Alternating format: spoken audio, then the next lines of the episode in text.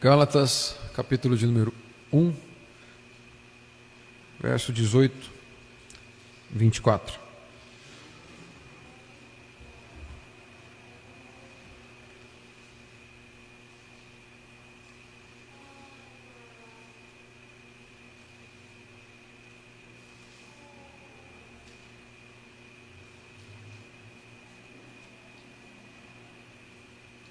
Hoje nós encerramos o capítulo 1 de Gálatas. Estamos juntos? Esteja atento, mantenha sua Bíblia aberta, vamos consultar ela em vários momentos da noite. Esteja atento para tudo aquilo que for dito aqui seja encontrado aí. Gálatas capítulo 1, verso 18 até verso 24.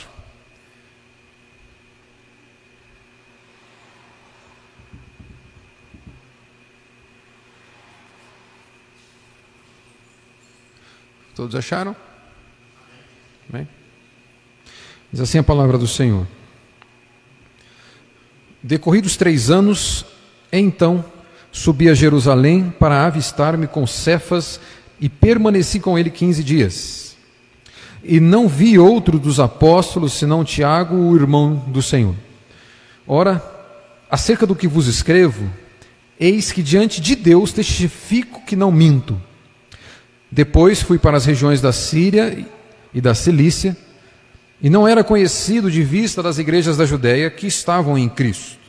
Ouviam somente dizer: aquele que antes nos perseguia, agora prega a fé que outrora procurava destruir.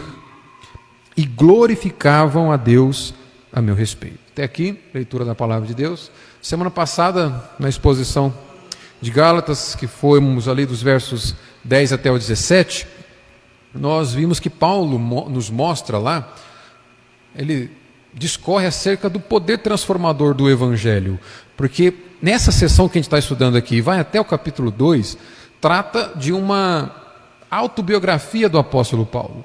E na sessão que nós vimos na semana passada, dos versos 10 a 17, Paulo, dentro dessa narrativa em que ele fala de si mesmo, ele apresenta que ele é um homem transformado pelo poder de Deus.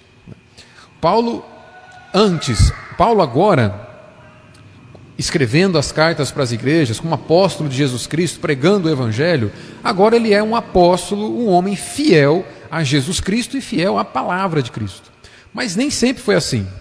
Ele escreve a sessão anterior, aqui do capítulo 1, para dizer que se agora ele é como é, um fiel seguidor de Cristo, um fiel pregador da mensagem de Cristo, é porque ele foi transformado pelo poder de Deus. Porque antes de ser apóstolo de Cristo, ele era um fiel seguidor do judaísmo e da tradição dos seus pais. Né? Então, e como fiel, perseguido, fiel é, ao judaísmo, ele foi um grande perseguidor, um grande inimigo da igreja.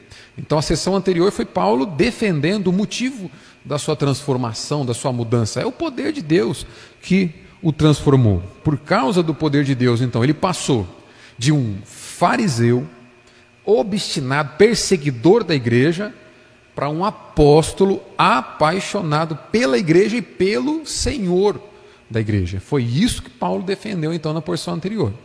Vimos que Paulo é transformado, agora ele é um novo homem pregando uma nova e poderosa mensagem que é a mensagem do Evangelho. A sessão que a gente tem hoje vai nos fazer meditar num assunto que é fundamental para a vida cristã também. Hoje nós vamos falar sobre testemunho. Sobre testemunhar Deus, testemunhar as obras de Deus e tudo isso para a glória do Evangelho. Isso que a gente vai falar hoje aqui. É muito comum no meio evangélico, você deve ter visto isso.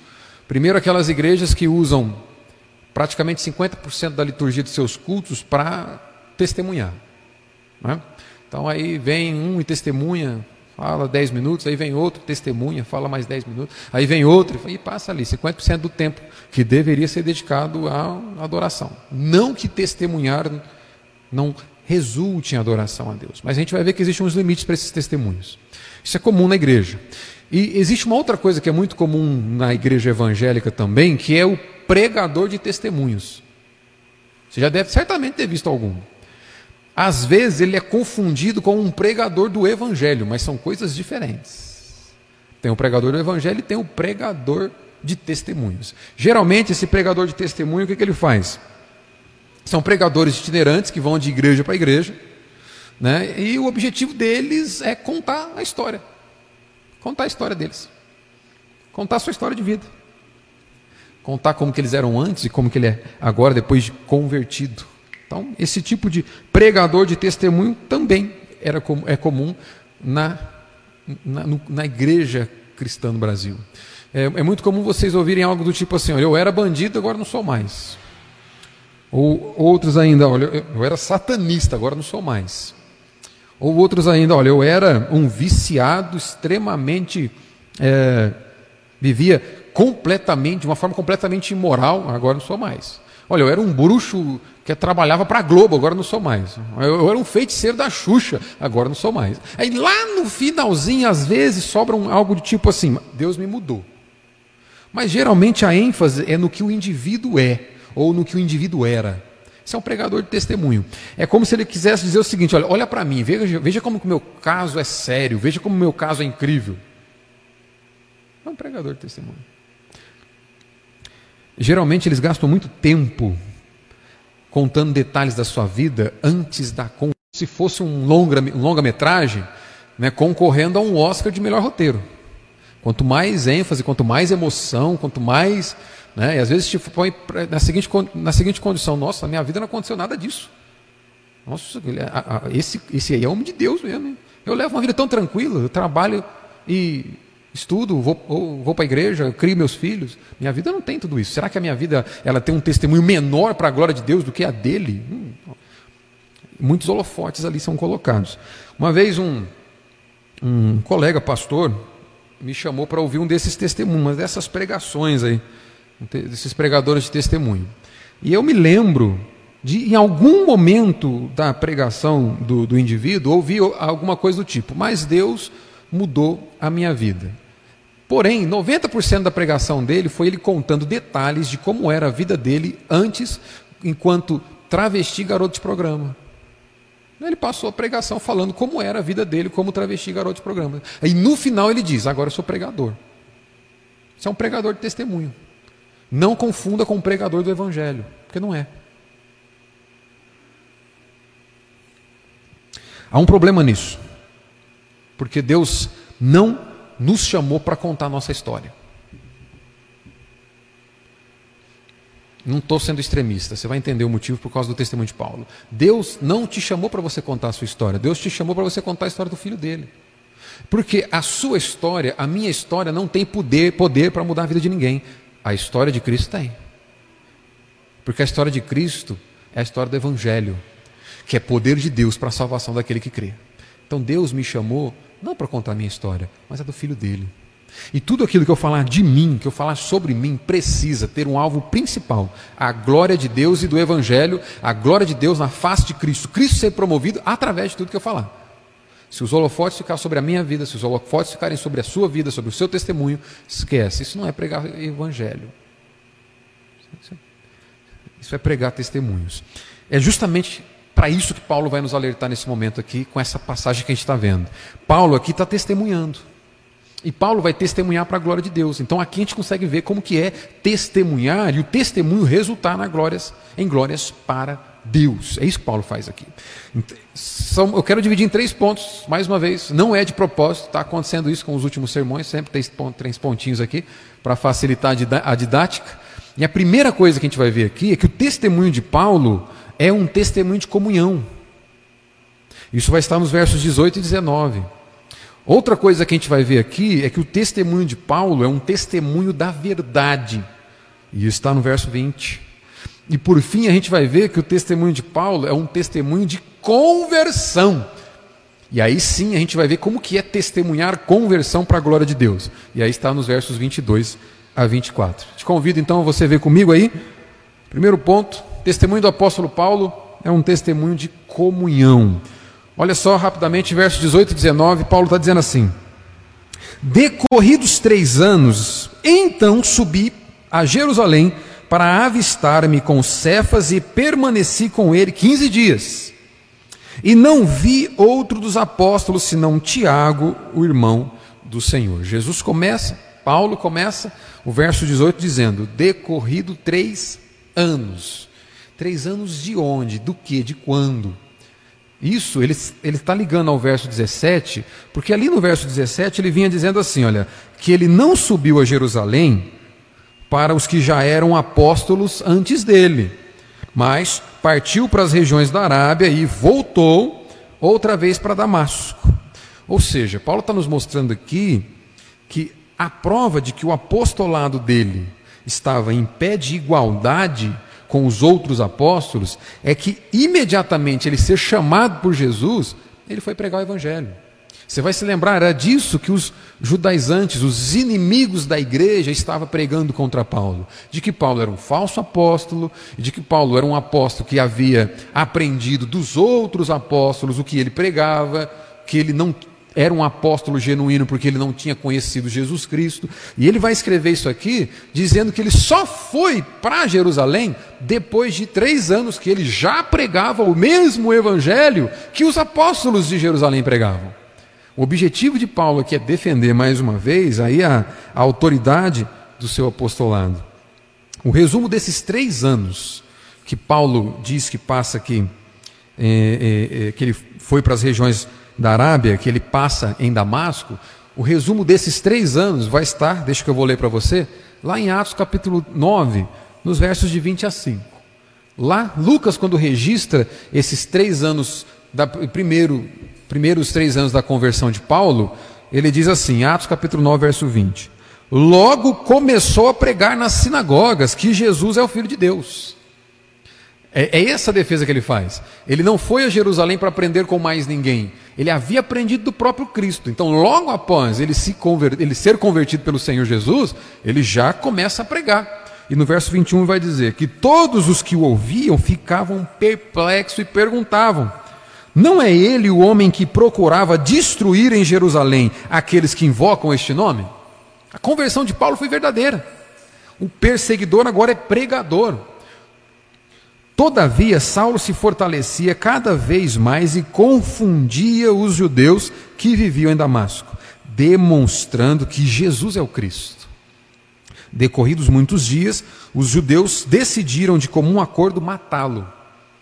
Mas Saulo ficou sabendo de planos, do plano deles. Dia e noite eles vigiavam as portas das cidades a fim de matá-lo.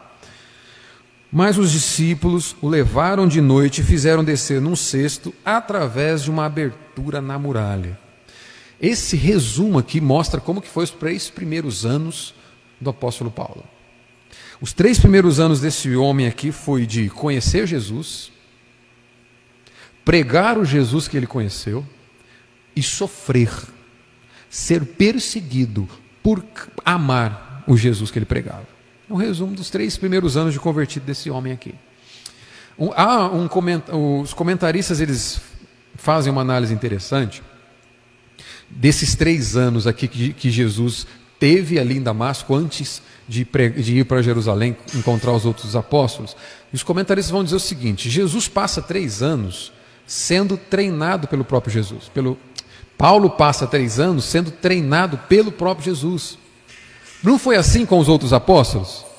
Jesus chama os doze e os treina por três anos, dos 30 aos 33. Paulo se retira, depois de convertido, fica três anos antes de ir para Jerusalém. Os comentaristas dizem que nesses três anos, Paulo conheceu a Cristo e conheceu o Evangelho de Cristo pessoalmente. Por isso que o apostolado dele tem autoridade. O próprio Senhor Jesus ensinou o Evangelho para ele. Nesses três anos, ele releu o Antigo Testamento e ele enxergou Cristo nas páginas do Antigo Testamento. Agora ele tem prazer em entender que toda aquela literatura do Antigo Testamento que ele estudou a vida inteira tem por objetivo revelar, apontar para o Jesus que apareceu para ele e que o comissionou para pregar. Esses são os três anos daquele homem. Depois desses três anos aí de comunhão pessoal com Jesus, aí sim ele parte para Jerusalém e ele diz aí no verso 18, olha lá: Subi a Jerusalém para avistar-me com Cefas e permaneci com ele 15 dias. Esse Cefas aqui é o apóstolo Pedro. Depois dos três anos ali de intensivo com Cristo, pregando o Evangelho, sendo perseguido por causa do Evangelho, aí sim, Paulo vai para Jerusalém. E a forma como ele escolhe as palavras aqui mostra o que, que ele foi fazer lá. Esse avistar-me com Pedro aqui, com Cefas, esse verbo que Paulo usa, ele era comumente usado para aqueles que faziam turismo na época. Paulo está dizendo que ele está indo para Jerusalém não para aprender com Pedro e os outros apóstolos. Ele não está indo a Jerusalém para ter pegar a aprovação da igreja, uma, alguma chancela da igreja com o evangelho que ele está pregando. Ele está indo lá fazer turismo. Ele está indo lá conhecer Pedro. É isso que ele diz aqui. Ele está indo lá para ter tempo de comunhão com Pedro. É isso que Paulo está subindo lá para fazer. E de quebra, Paulo vai nos ensinar aqui. A gente tem tem duas coisas que ele deixa claro com essa palavra. A primeira coisa que ele vai deixar claro aqui é que ele indo afirmando que ele vai a Jerusalém para ter comunhão com Pedro, para conhecer Pedro e não para estudar com Pedro, ele já deixa claro mais uma vez que a acusação daqueles falsos apóstolos que estavam entrando na igreja para dizer que o apostolado dele é mentiroso, é falso, isso cai por terra. Pedro, Paulo está afirmando aqui que o evangelho que ele ensina é o mesmo que os outros apóstolos ensinavam. Então ele não está indo lá para aprender, ele está indo lá para ter tempo de comunhão com Pedro. É isso que ele está subindo lá. E uma outra coisa que fica implícito aqui para a gente entender é que ao falar, olha, eu estou indo lá com Pedro para ter tempo de comunhão com ele, ele também está destruindo os outros argumentos dos judaizantes, quer dizer que Paulo prega uma outra coisa que está em desacordo com os outros apóstolos. O que, que aqueles judaizantes poderiam dizer para os Gálatas? Olha, o que Paulo está pregando aí é diferente do que Pedro, Tiago, João e os outros estão pregando lá em Jerusalém. Paulo está inventando coisas para vocês. Paulo dizendo, olha, eu fui lá ter tempo de comunhão com Pedro, está mostrando o seguinte: olha, a igreja não está rachada, não. A igreja não está dividida. Não, muito pelo contrário, a igreja está unido em torno, unida em torno de uma verdade, a verdade do Evangelho. A igreja está unida. Paulo nos ensina aqui então, irmãos, a necessidade de termos essa comunhão em, em torno de uma verdade comum que é o Evangelho. Outra coisa, tem, quando a gente fala de ter comunhão com o Evangelho, com o verdadeiro evangelho. Isso fica claro aqui com a fala de Paulo, dizendo que ele sobe lá para ter comunhão com o mesmo com Pedro, que pregava a mesma coisa que ele. Eu iniciei essa exposição dizendo que há pregadores que não são pregadores do evangelho. E Paulo trata na carta aos Gálatas de um alerta. Cuidado com aqueles que não pregam o evangelho. Duas coisas que a gente aprende aqui em relação a essa comunhão. Primeiro, é necessário, quem está comigo diz amém. Presta atenção. É necessário que haja uma divisão por causa da verdade. Divisão e cisão não é a mesma coisa. A mesma coisa. Vamos ver aqui. É nesse, então guarda isso. Primeiro é necessário que haja uma divisão por causa para defender a verdade. Tem um pensamento muito famoso aí, uma das falas mais famosa de Martinho Lutero, que ele dizia assim: é melhor ser dividido pela verdade do que ser unido pelo erro. O contexto de Lutero é muito semelhante ao contexto de Paulo, quando Paulo escreve Gálatas. No contexto de Lutero, a igreja estava pregando um outro evangelho. Paulo rompe com a igreja, é, é, é, Lutero, perdão. Lutero estava num contexto em que a igreja pregava contra o evangelho, ela pregava um outro evangelho. Ela pregava que para ser salvo era necessário crer em Jesus, mas fazer boas obras, mas estar ligado às, aos dogmas da igreja católica. Lutero rompe com isso. O tempo de Paulo é a mesma coisa. Os judaizantes pregavam para os gálatas que crer em Cristo era necessário, mas não bastava, tinha que fazer as obras da lei para ser salvo. E, e, o, e, essa mesma divisão em torno da verdade que Paulo está pregando aqui para os Gálatas, através da reforma protestante, isso aconteceu também na história da igreja. Irmãos, entenda uma coisa.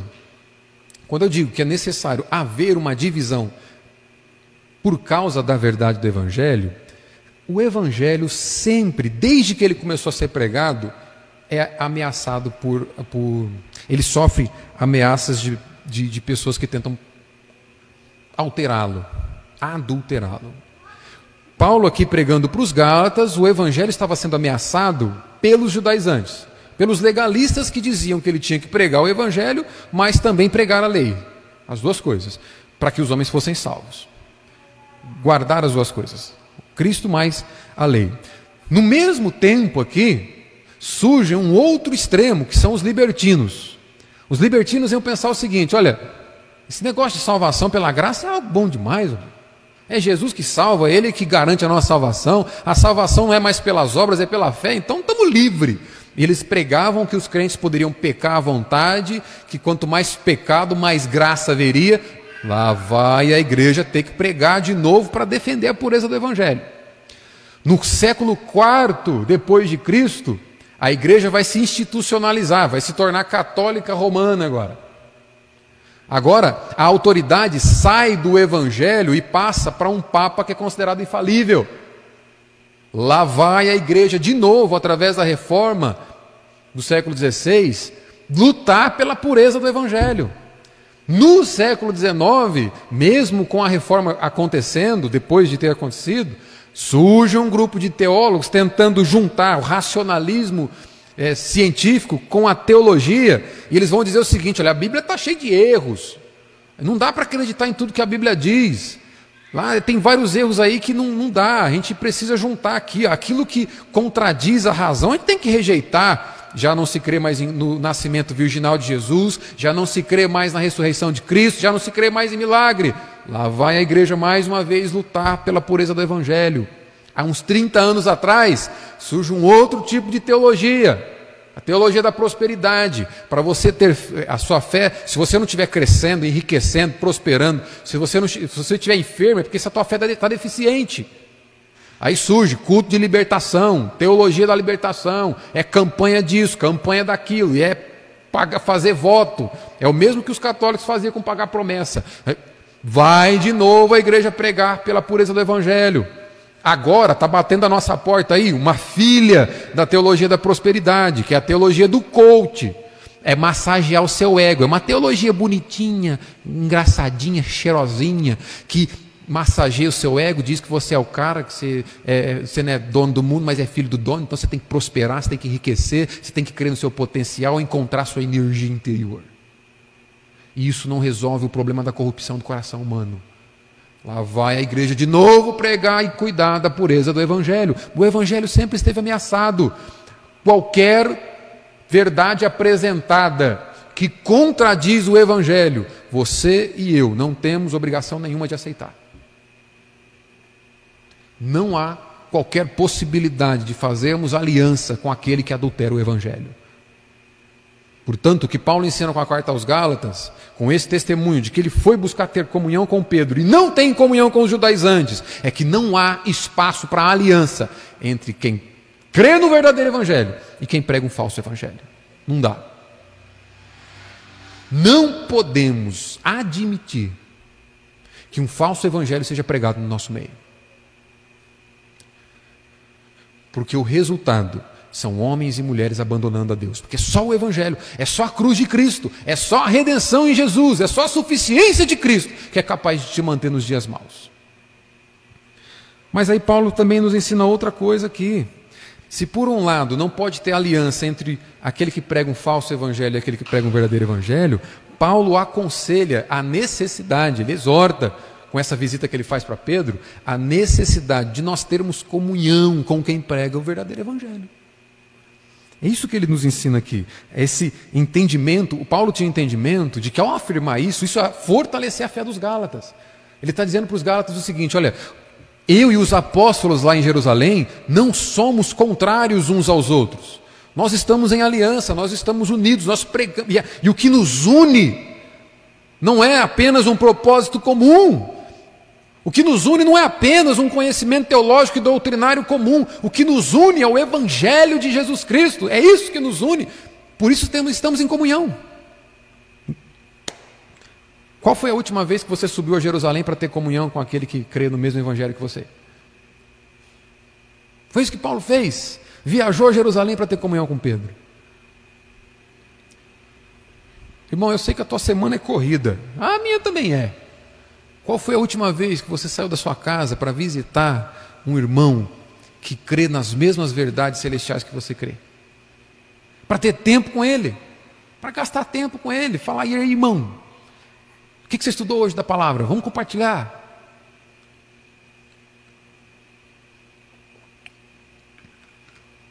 O maior exemplo, irmãos, de comunhão evangélica não é o que nós temos no Brasil hoje. Isso aqui está longe de ser um grande exemplo de comunhão evangélica. O maior exemplo de comunhão evangélica nós encontramos nessa igreja aqui, que entendeu essa realidade. Em, deixa que eu vou pincelar para vocês, só para ilustrar, mas em Atos capítulo 2, Lucas descreve o dia a dia de uma igreja que é unida por uma verdade comum, que é a palavra de Cristo. Atos 2, verso 41, a Bíblia diz assim: Então, olha só, os que aceitaram a palavra. Isso aqui é para quem aceitou a palavra. Eu creio que você vem aqui, né, domingo após domingo, quarta após quarta, e semana após semana, e aceitou o evangelho pregado desse púlpito. Nós cremos nisso. E olha o que Lucas diz, como que viviam esses que aceitaram a palavra. No verso 42 diz: perseveravam na doutrina dos apóstolos. Era só o evangelho que pautava o dia a dia daqueles homens. Eles perseveravam no evangelho, na comunhão. Eles tinham compartilhamento de interesses. Eles compartilhavam interesses entre eles. Eles compartilhavam dessa mesma palavra, desse mesmo interesse em torno dessa palavra no partir do pão e nas orações. E o resultado de nós compartilharmos do mesmo interesse, na mesma palavra, no verso 43 diz: em cada alma havia temor. Haverá temor entre aqueles que professam a mesma fé evangélica, quando houver em nós esse compartilhamento comum de interesse na mesma palavra no Evangelho do Senhor Jesus, na doutrina apostólica. Haverá temor, e você e eu vamos contribuir com o temor dessa pessoa que está do seu lado, todas as vezes que você subir a Jerusalém. Talvez Jerusalém, sei lá, é o Jardim Santa Teresa. Talvez Jerusalém, sei lá, é o centro, é o Bela Vista, é a Vila Carone, é o, é o São Heitor, é o Macedo, é o Santa Vitória, sei lá. Jerusalém é onde seus irmãos estão e eles estão aguardando tua visita lá, para você ter um tempo com eles, para compartilharem do mesmo interesse. Isso vai gerar temor. O testemunho de Paulo é um testemunho de comunhão.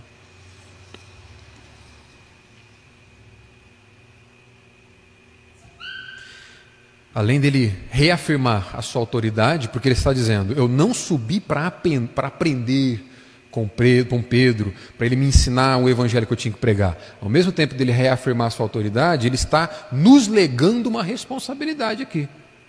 A necessidade de nós testemunharmos juntos a fé que temos em Cristo. Suba a Jerusalém, irmão. Minha casa, você é bem-vindo. Espero que eu seja na sua também. Vamos subir a Jerusalém nesses dias. O segundo testemunho de Paulo Aliás, a segunda característica do testemunho de Paulo é que é um testemunho da verdade. Paulo é comprometido com a verdade. Olha o verso 20 aí.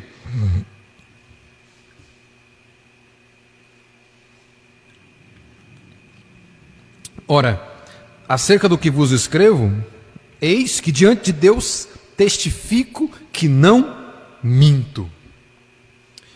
Veja o que, que Paulo diz: acerca do que vos escrevo. O que, que é isso aqui? Tudo que ele escreveu em Gálatas, o conteúdo de Gálatas.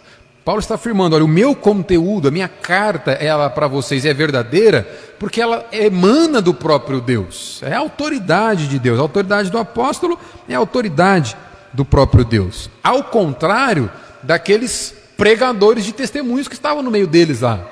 Ao contrário daqueles judaizantes que estavam pregando por egoísmo, arrogância, por, por interesses próprios né, por, por, por inveja do apóstolo Paulo, eles estavam pregando, tentando desviar os Gálatas por conta dessas motivações erradas.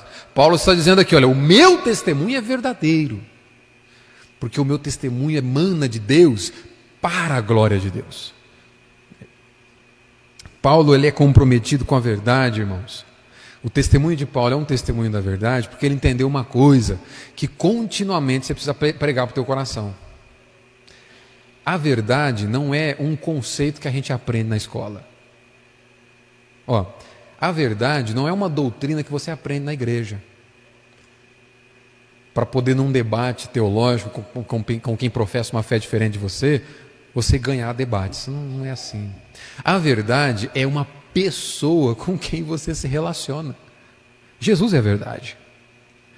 O que, que a gente faz com as pessoas? A gente se relaciona com elas. É, a gente se relaciona com elas. Paulo ele é comprometido com a verdade, ele, ele testifica que ele está sendo verdadeiro diante do próprio Deus. Ele chama Deus como testemunha, porque ele entendeu que a verdade não é algo, é alguém. A verdade é o próprio Cristo, que se apresentou em João capítulo 14, verso 6. Eu sou o caminho, a verdade. O testemunho de Paulo ele é da verdade. E ele testifica Cristo como sendo a única verdade que liberta. A gente vai ver isso algumas semanas à frente, no, no, capítulo 3 dessa mesma carta, no verso 22, ele diz: Mas a Escritura encerrou tudo debaixo do pecado, a fim de que a promessa que é pela fé em Jesus Cristo fosse dada aos que creem. O que, que Paulo quer dizer com isso? Cristo é essa verdade que liberta. Toda lei aprisiona tudo, a lei aprisiona tudo debaixo do pecado para te fazer correr para Cristo. Em Cristo você é liberto do jugo da lei, em Cristo você é liberto da escravidão do pecado. Paulo é comprometido com a verdade porque sabe que a verdade é, é, é Cristo, que é o único que pode libertar o pecador. Por isso que o testemunho de Paulo é verdadeiro. Olha só. A melhor forma de você dar testemunho da verdade, a melhor forma de nós sermos verdadeiros, é a gente entender o que Paulo escreveu nesse verso 20 aqui. Você conhece alguém que tem dificuldade para ser verdadeiro? Em outras palavras, um mentiroso. Você conhece alguém mentiroso? Olha, Paulo aqui nos dá uma dica, como que a gente faz para ser verdadeiro. A melhor forma, ó, fica ligado, dica de ouro, irmão. A melhor forma de você ser comprometido com a verdade é você viver constantemente diante de Deus. Olha aí o verso 20, quando ele diz: Eis que diante de Deus testifico que não minto. Paulo tem uma nítida certeza de que ele está sendo visto. Paulo tem a nítida certeza de que ele está sendo ouvido em tudo que ele fala, em tudo que ele pensa, em tudo que ele faz. Ele escreve que ele está diante de Deus.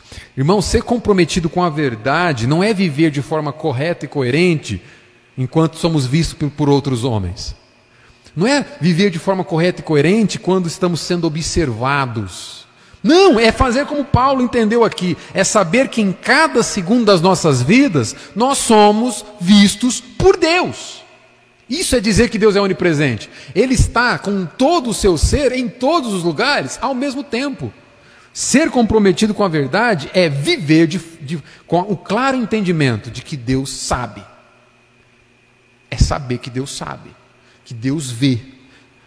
Isso é estar diante de Deus, é saber que tudo aquilo que você está fazendo não passa desapercebido ao Senhor. Cada pensamento, cada sentimento, cada vontade, tudo por isso que a melhor forma de sermos verdadeiros na nossa vida é termos essa clara noção de que o tempo todo nós vivemos na presença de Deus. Essa é, uma, é um conceito que os reformadores, um dos, um dos conceitos que, reform, que os reformadores mais amavam, corandeu.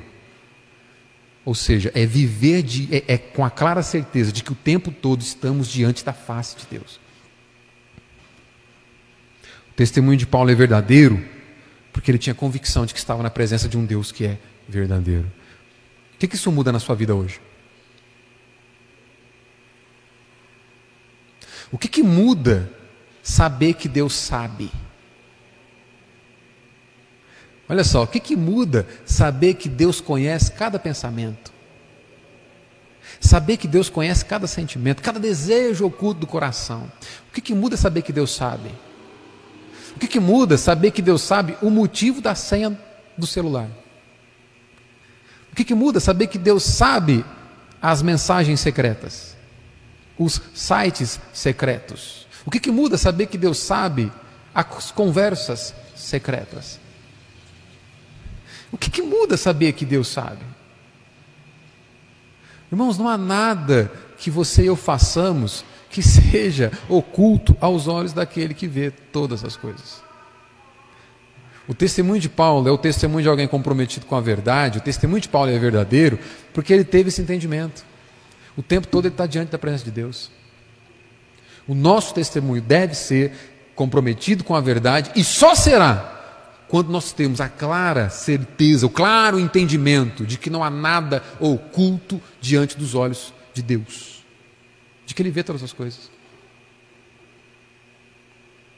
O testemunho de Paulo então é verdadeiro, porque é o testemunho de um homem convertido de verdade. E aqui é o caminho para o meu último ponto. O testemunho de Paulo é o testemunho de um homem convertido de verdade. É o testemunho de conversão. Olha o verso 22, 22 ao 24. E não era conhecido, não era conhecido das igrejas da Judéia, que estavam em Cristo.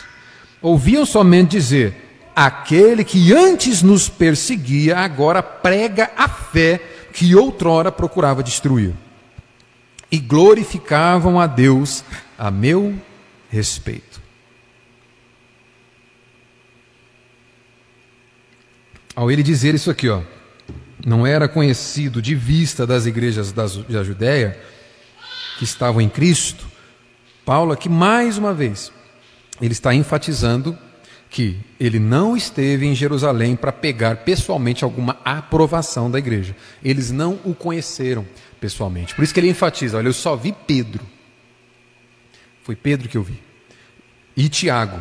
Ele não teve contato com outros, com outras pessoas, já para o objetivo é deixar claro, olha, os judaizantes me acusam, me acusam de forma infundada. O, mesmo evangelho que eu prego é pregado pelos irmãos na Judéia. Eu não fui lá para aprender com eles. Três anos antes ele havia iniciado. Agora, o testemunho de Paulo é de conversão. As palavras que ele usa aqui, principalmente o verso 23, ele diz: ouviam somente dizer. Irmão, se fosse nos dias de hoje, quem tem Instagram aqui? Eu duvido que é só o Shell que tem Instagram. Mas. É Twitter. O Twitter é algo que me dá raiva. É. Abre um parênteses aqui. É, é, hoje está difícil, cara. Rede social é um negócio difícil hoje. É, você, você fala A, a pessoa te condena pelo Z que ela achou que você falou e você não falou. Mas está ali. Tá ali, tá. Então hoje é complicado. É impraticável a comunicação lá. Mas, por que eu estou dizendo isso? Se fosse nos dias de hoje, a, a hashtag Paulo se converteu ia quebrar a internet. Ia quebrar. Só, não, não ia se falar de outra coisa. Jornais, revistas, os youtubers, os influencers, páginas, posts no Instagram, vídeos no YouTube, só falaria da conversão de Paulo. Foi um grande evento na época. Por isso que ele está dizendo no verso 23 aqui, eles somente ouviam dizer acerca da conversão dele. Quando William Hendrickson, comentarista bíblico, comenta esse texto, ele diz algo interessante, eu quero ler para você. Olha só. Os mensageiros, os que levaram a mensagem da conversão de Paulo para os irmãos em Jerusalém, homens e mulheres de uma fé simples em Cristo, aprovavam o evangelho pregado por Paulo reconheciam-no como o mesmíssimo evangelho que aceitaram desde o princípio, tendo o ouvido dos lábios de Cristo e de seus discípulos. Foi esse evangelho que Paulo outrora tentou destruir. Aqueles irmãos estavam maravilhados com o que estava acontecendo. Olha, eis o testemunho de uma conversão verdadeira. Aquele indivíduo que se empenhava com toda a força do seu coração, com toda a fúria, para destruir as igrejas, para destruir aqueles que são do caminho, os cristãos, agora é apaixonado pela igreja. Agora é, é apaixonado pela pregação do evangelho que antes ele perseguia. É o evento do momento. Hashtag Paulo convertido quebrando a rede em Jerusalém. Que argumento, Hendrickson continua, que argumento esmagador para os judaizantes, que estavam sempre caluniando o apóstolo de pregar, como diziam eles, um tipo espúrio de evangelho. Um evangelho que não era suficiente para salvar ninguém. Mais tarde, as colunas da igreja, são os outros apóstolos, vão expressar a convicção de que o evangelho, conforme pregado por Paulo, era verdadeiro evangelho como eles pregaram a, o testemunho de, Paulo é algo bombástico, porque é o testemunho de uma conversão verdadeira, é uma mudança de vida verdadeira. Irmãos, aqui você, eu disse que a ideia central da mensagem dessa noite é sobre testemunhar. E nós testemunhamos para a glória de Deus quando estamos em comunhão em torno da mesma verdade evangélica. Nós testemunhamos para a glória de Deus quando nós declaramos para o mundo que o que nos une é o Evangelho de Jesus Cristo. Nós testemunhamos para a glória de Deus quando nós confessamos que Cristo é a verdade com a qual a gente se relaciona com ela e que Cristo é o que nos une. Nada, nenhuma outra mensagem além dessa. E nós testemunhamos para a glória de Deus quando Ele é honrado, quando Ele é glorificado através da nossa conversão. Você vai ver que o testemunho de Paulo é diferente daqueles pregadores de testemunhos. Esse acontecimento foi bombástico. Olha o verso 23. O que antes perseguia a igreja, agora prega a fé que outrora procurava destruir. Mais uma vez, ele enfatiza aqui que ele não é um pregador do evangelho por conveniência. Ele não está pregando para agradar ninguém. Essa, lembra da acusação dos, dos judeus? Era isso. Paulo sabe que esse negócio de viver cumprindo os dez mandamentos, de viver pela lei é algo difícil. Paulo sabe que obedecer perfeitamente a lei de Deus é algo que os, os homens do, do, nosso tempo não querem. Então, ele está pregando uma mensagem mais fácil de ser aceita, o Evangelho, para ter seguidores no seu perfil. Eles estavam acusando Paulo disso, mas o que Paulo enfatiza aqui é que a sua conversão seria impossível se não fosse o poder de Deus aplicado na vida dele.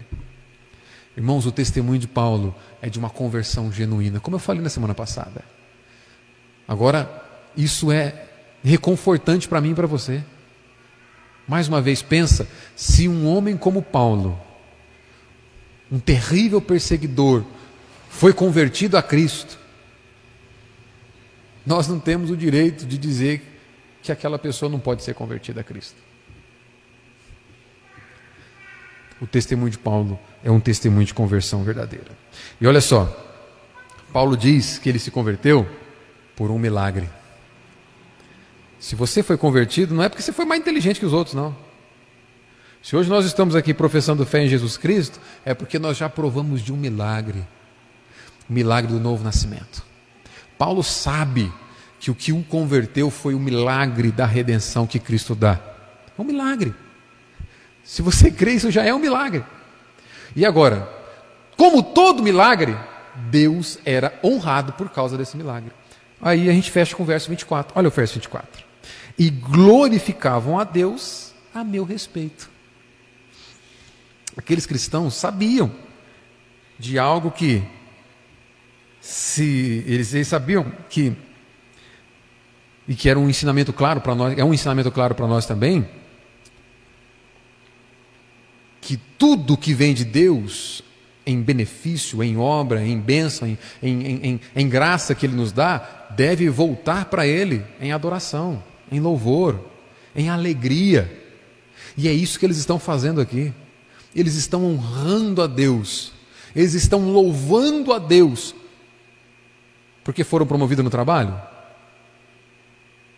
Eles estão louvando a Deus porque conquistaram um trabalho. Eles estão louvando a Deus porque não estão sendo perseguidos. A igreja em Jerusalém estava louvando a Deus porque não tinha ninguém doente na igreja. Eles estavam abarrotados de bens, de, de posses. Não, eles estão louvando a Deus porque Paulo se converteu. Irmãos, isso é uma igreja que ama Jesus Cristo e que ama a glória do Evangelho. Eles louvam a Deus porque as pessoas se convertem.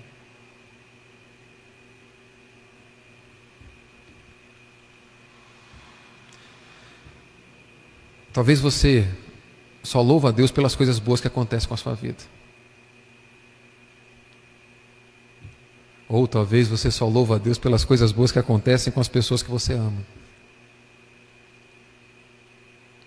Esses homens estão louvando a Deus porque um inimigo da igreja havia se convertido.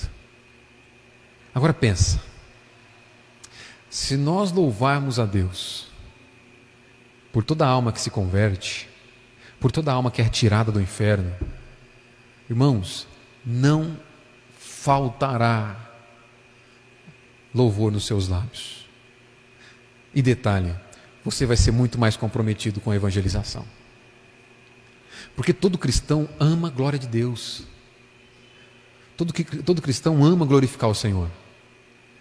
E por amar glorificar o Senhor, o crente ele começa a procurar meios para glorificar a Deus. Isso é viver na presença de Deus continuamente. Você começa a buscar uma forma de Deus sorrir para você. Você, busca, você começa a buscar uma forma de fazer o nome de Deus grande. Se almas rendidas aos pés da cruz faz o nome de Cristo grande, você passa a ser comprometido com almas. É isso. Aquela igreja louvava a Deus pela conversão de Paulo, porque eles amavam a glória de Deus. Quando Jesus ensina em Lucas capítulo 15 que há festa no céu quando um pecador se arrepende, entende? A festa não é por causa do pecador, a festa é por causa do Deus que salvou o pecador. Eles louvam a Deus, os anjos glorificam a Deus, porque apesar do pecado, apesar da corrupção do pecador, apesar da nossa rebeldia, Deus exerce graça e misericórdia nos salvando. Isso faz com que os anjos o louvem. A festa no céu, quando o pecador se arrepende. Você tem motivo para glorificar Deus. Um pastor norte-americano que eu gosto muito, Timothy Keller, faz um comentário e eu quero encerrar com um comentário dele. Ele diz assim: Paulo aqui é um bom exemplo para nós. Nos mostra que devemos ter a coragem de ser vulneráveis e falar em nível pessoal sobre o sentido do Evangelho para nós. Por quê? Porque o cristianismo é um apelo para levarmos a nossa vida inteira, mente e coração a Cristo. Se você omitir o seu testemunho, as culturas e temperamentos mais focados no coração deixarão de enxergar a capacidade de atração do cristianismo. Se enfatizarmos detalhes demais do nosso testemunho, talvez vamos transmitir apenas a seguinte mensagem: Veja que caso incrível eu sou. Paulo recorre ao testemunho pessoal aqui só para deixar claro o poder do Evangelho. Não compartilhamos a nossa história para nosso benefício próprio. Não compartilhamos a nossa história para que as luzes venham sobre a nossa vida, para que nós sejamos convidados para pregações. Não pregamos o nosso próprio testemunho para que as pessoas nos olhem, mas para ajudar outros a entender e a encontrar a Cristo. Cristo é o motivo do nosso testemunho, para guiá-los na direção ao maravilhoso Evangelho da Graça, que transformou a nossa vida e pode transformar a deles também. É para isso que a gente testemunha.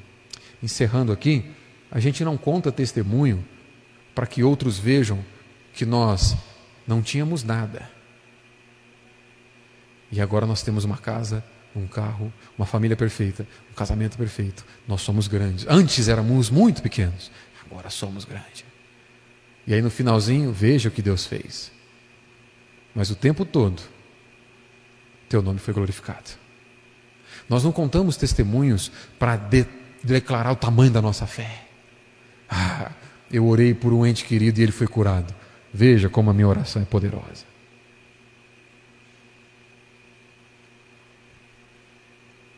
Todo testemunho, toda declaração que não visa a glória de Deus. É uma afronta à glória de Deus.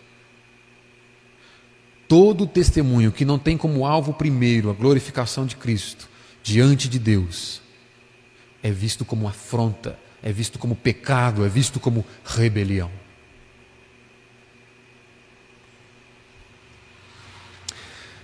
Testemunhar é fazer uma declaração, é você contar. E como filhos de Deus, nós devemos assumir o compromisso de testemunhar para a glória do nosso Pai, de contar do que Ele tem feito. Você pode e você deve testemunhar o poder de Deus para os filhos de Deus que Ele realiza na sua vida. Veja, você pode testemunhar Deus, sabe como? Aqui, Paulo testemunhou para a igreja para que a glória fosse de Deus. Por isso que ele finaliza o verso 24 dizendo que eles glorificavam a Deus. Paulo testemunhou para ver o nome de Deus glorificado. Paulo testemunhou para ver Cristo honrado. E você pode fazer isso. Nós devemos fazer isso. Você pode testemunhar a Deus para seus filhos. Você pode honrar o nome de Jesus para seu cônjuge, para seu esposo, para sua esposa. Você pode honrar o nome de Jesus para os seus irmãos aí dessa igreja, da nossa igreja. Você pode honrar o nome de Jesus para seus amigos na escola. Você pode honrar o nome de Jesus com seus colegas de trabalho. Você pode. Pergunta: como? Deixa eu te dar algumas dicas. Talvez você quer testemunhar que Deus mudou tua vida.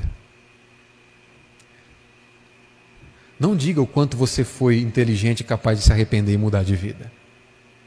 Porque você não foi. Talvez o testemunho que você quer contar é o seguinte: olha, eu me arrependi e a minha vida mudou. Tem a forma errada e a forma certa de contar esse testemunho. A forma errada de contar esse testemunho é você trazer o holofote para você. Olha, eu me arrependi, eu mudei de vida. Antes eu era isso, isso, antes eu era bruxo da Xuxa, agora eu sigo a Jesus. é, antes eu era um mau caráter, agora eu sou isso. Antes eu era, antes eu não valia nada, e agora eu valho muito, agora eu sou assim. Esse é o jeito errado de contar a forma como você mudou de vida. A forma certa de você contar é dizendo: Deus fez isso.